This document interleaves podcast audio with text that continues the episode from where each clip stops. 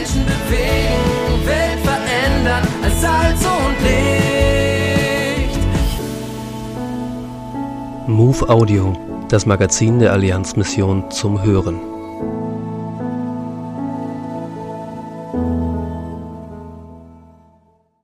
Ein kochendes Zeugnis.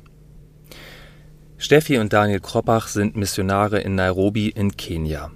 Sie begegnen in Slums Menschen, für die der Ausnahmezustand Alltag ist, und sie staunen, wie Menschen wie Mama Ken und Mariamu mutig glauben, allem Unplanbaren zum Trotz. Mama Ken ist als Köchin an der Ark School nicht wegzudenken. Täglich kocht sie für 460 Schüler und Lehrer in einer kleinen Küche auf Kohlefeuer. Es ist warm und eng, aber ihr Essen ist immer pünktlich, schmeckt hervorragend und wird mit einem Lächeln serviert. Es ist eine logistische Meisterleistung und sie vollbringt das Tag für Tag treu seit vielen Jahren. Dabei hat sie immer ein Auge auf die Kinder. Wer braucht einen extra Löffel? Wer bekommt Freitag etwas mit fürs Wochenende, weil es zu Hause nichts geben wird? Kinder, die Probleme haben, kommen zu ihr. Wer sich nicht wohlfühlt, bekommt noch einen warmen Tee. Doch ihren Job hat sie nicht, weil sie den besten Lebenslauf hatte oder die besten Empfehlungen. Sie ist keine gelehrte Köchin. Sie war eine Mutter. Ihr Sohn Ken, Schüler in der zweiten Klasse. Irgendwann fiel auf, dass er in schlechten Zustand zur Schule kam, und es stellte sich heraus, dass die Mutter seit drei Tagen nicht nach Hause kam. Sie war jeden Tag mit einem kleinen Stand, an dem sie Waren verkaufte, an einer Straßenecke. Als die Lehrer sich auf die Suche machten, hörten sie, dass es eine Razzia der Polizei gegeben hatte und sie mit anderen zusammen verhaftet worden war. Doch sie war nicht dort zu finden, wo die Polizei alle hingebracht hatte. Die Polizei sagte, dass alle von dieser Razzia wieder freigelassen worden seien. Tagelang gab es keine Spur von ihr. Dann kam die Nachricht, dass sie im Frauengefängnis sei, wo nur Verurteilte untergebracht werden. Sie war in einem falschen Transporter geladen und verwechselt worden. Der Transporter brachte sie zum Gericht, wo sie für die Tat einer anderen Frau verurteilt wurde. Keiner glaubte ihr.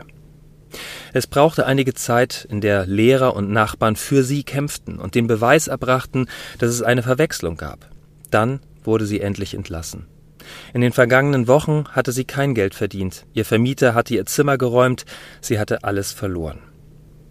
Da sie zur gleichen Zeit die Ark School Hilfe in der Küche suchte, bekam sie den Job. Seitdem ist Mama Ken Teil des Teams der Ark School. Sie ist Christin und aktiv in einer kleinen Kirche. Sie gibt Zeugnis davon, wie sie ganz tief gefallen ist und bereits aufgegeben hatte. Für sie ist die Ark School mehr als nur ein Arbeitgeber. Mama Ken ist ein kochendes Zeugnis davon, wie Gott Situationen etwas Neues verwandelt. Umarme das Unplanbare.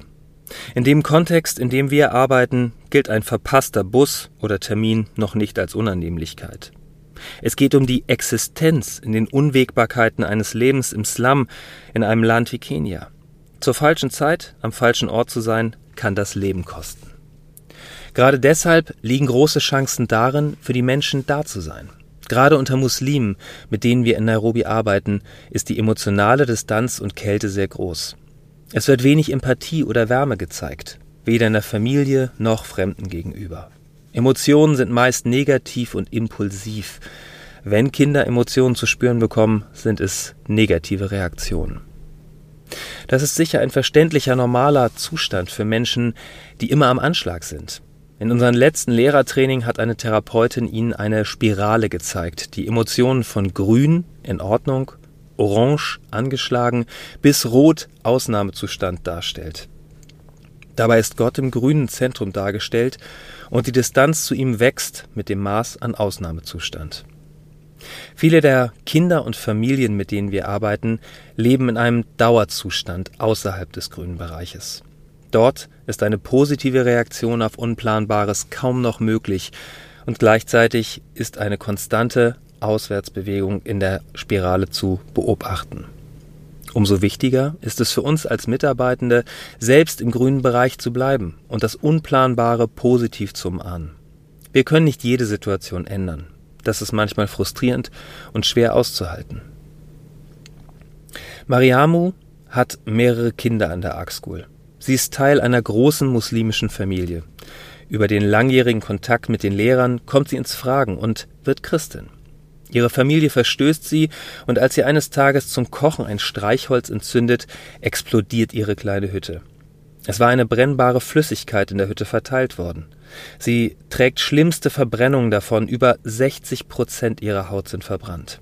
Monatelang schwebt sie zwischen Leben und Tod, verliert ein Auge, ist taub auf einem Ohr, kann nicht mehr riechen oder schmecken. Doch sie überlebt und bleibt unerschütterlich in ihrem Glauben. Kurze Zeit später stirbt einer ihrer Söhne. Er wird von Fremden vom Dach gestoßen. Es ist ziemlich sicher, dass es eine weitere Rache der Moslems war. Nur wenig später stirbt ein weiterer Sohn bei Streitigkeiten zwischen Moslems und Christen. Ihren letzten Sohn verliert sie an AIDS. Trotz allem, obwohl sie verstoßen ist, ist sie dankbar für die Christen und die School, die sie zu Jesus gebracht hat. Als wir sie in ihrem kleinen Laden besuchen, den sie mit einem Kleinkredit gestartet hat, gibt sie ein Zeugnis, wie sie alles verloren und doch alles gewonnen hat.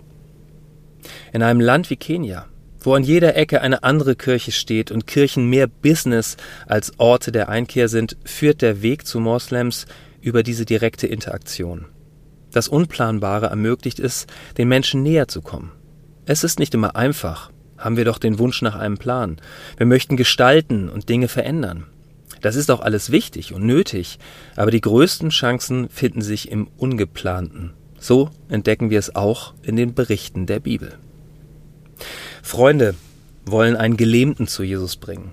Sie bringen ihn zum Haus, in dem Jesus in einer großen Volksmenge spricht. Die Freunde finden keinen Weg in das Haus. Sie hatten alles geplant und den Gelähmten auf einer Trage den ganzen Weg getragen. Doch sie können ihren Plan nicht vollenden, der Weg ist versperrt. In Markus 2 wird berichtet, wie sie nicht aufgeben. Sie akzeptieren nicht, dass der Weg zu Jesus verstellt ist. Sie gehen buchstäblich durch die Decke, um ihr Ziel zu erreichen. Sie decken Teile des Daches ab und lassen den Gelähmten direkt vor Jesus herab. Nicht auszudenken, was alles hätte schiefgehen können beim Abdecken des Daches, beim Herablassen und das alles über dem Kopf des Messias. Doch sie haben ein Ziel und geben nicht auf. Sie akzeptieren die komplizierte Situation, finden neue Wege und erreichen das Ziel. Mit mehr Wirksamkeit als auf dem geplanten Weg. Als Jesus ihren Glauben sah, wandte er sich an den Gelähmten und sagte, Deine Sünden sind dir vergeben. Markus 2, Vers 5. Das war mehr als die Anwesenden erwartet hatten. Die vier Freunde wünschten sich, dass ihr Freund geheilt würde. Es wird nicht berichtet, wie sich der Gelähmte fühlte, aber ich bin sicher, dass er überrascht war. Vergebung meiner Sünden? Aber ich wollte doch nur geheilt werden. Jesus weiß, dass unser größtes Bedürfnis die Vergebung ist. Wir lesen davon, dass Jesus schließlich auch die menschlichen Nöte heilt und den Lahmen wieder gehen lässt. Jesus nimmt sich des ganzen Menschen an, körperlich wie geistlich. Die vier Freunde bringen Jesus und den Gelähmten in Verbindung. Trotzdem sind sie stille Akteure. Es waren vier, die nicht an sich selbst dachten. Sie wollten keinen Segen von Jesus. Sie hatten einen Freund, der Jesus Zuwendung brauchte, und sie gaben alles, um ihm diese Hilfe zukommen zu lassen. Der Grund ist, dass er ihnen wichtig war. Sie sorgten sich um ihn. Sie selbst sind draußen geblieben und haben nur den Gelähmten ins Haus gebracht. Freut euch mit denen, die sich freuen, und weint mit denen, die weinen. Römer 12, Vers 15. Mit anderen Worten, kümmert euch. Die Freunde haben sich gekümmert, nicht zum eigenen Vorteil, sondern zum Vorteil eines anderen. Diese vier wollten den gelähmten Mann nicht irgendwohin mitnehmen, sie wollten Christus mit ihm teilen. Wir können nicht anders als von dem reden, was wir gesehen und gehört haben. Apostelgeschichte 4, Vers 20. Das Anliegen der vier war es, Jesus mit dem in Kontakt zu bringen, der Jesus brauchte. Wir, die wir Jesus kennen, müssen ihn mit anderen in Kontakt bringen. Dabei stehen wir selbst in der zweiten Reihe. Es geht um die, die Jesus noch nicht kennen. Diese vier Freunde hatten einen so großen Glauben, dass sie sich weigerten aufzugeben. Sie waren fest entschlossen, Jesus und den Gelähmten zusammenzubringen, koste es, was es wolle. Und genau das hat es gekostet. Einen Preis. Es kostete sie Zeit. Es kostete Mühe, es kostete Mut, aber sie waren bereit, alles zu tun. Ihr Antrieb war der Glaube, dass nur Jesus heilen kann. Glaube ist nie etwas, über das man nur reden kann. Er zeigt sich darin, wie wir leben.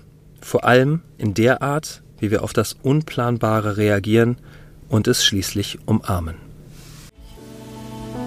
Die aktuelle Ausgabe der MOVE abonnieren oder online lesen unter allianzmissionen.de-MOVE.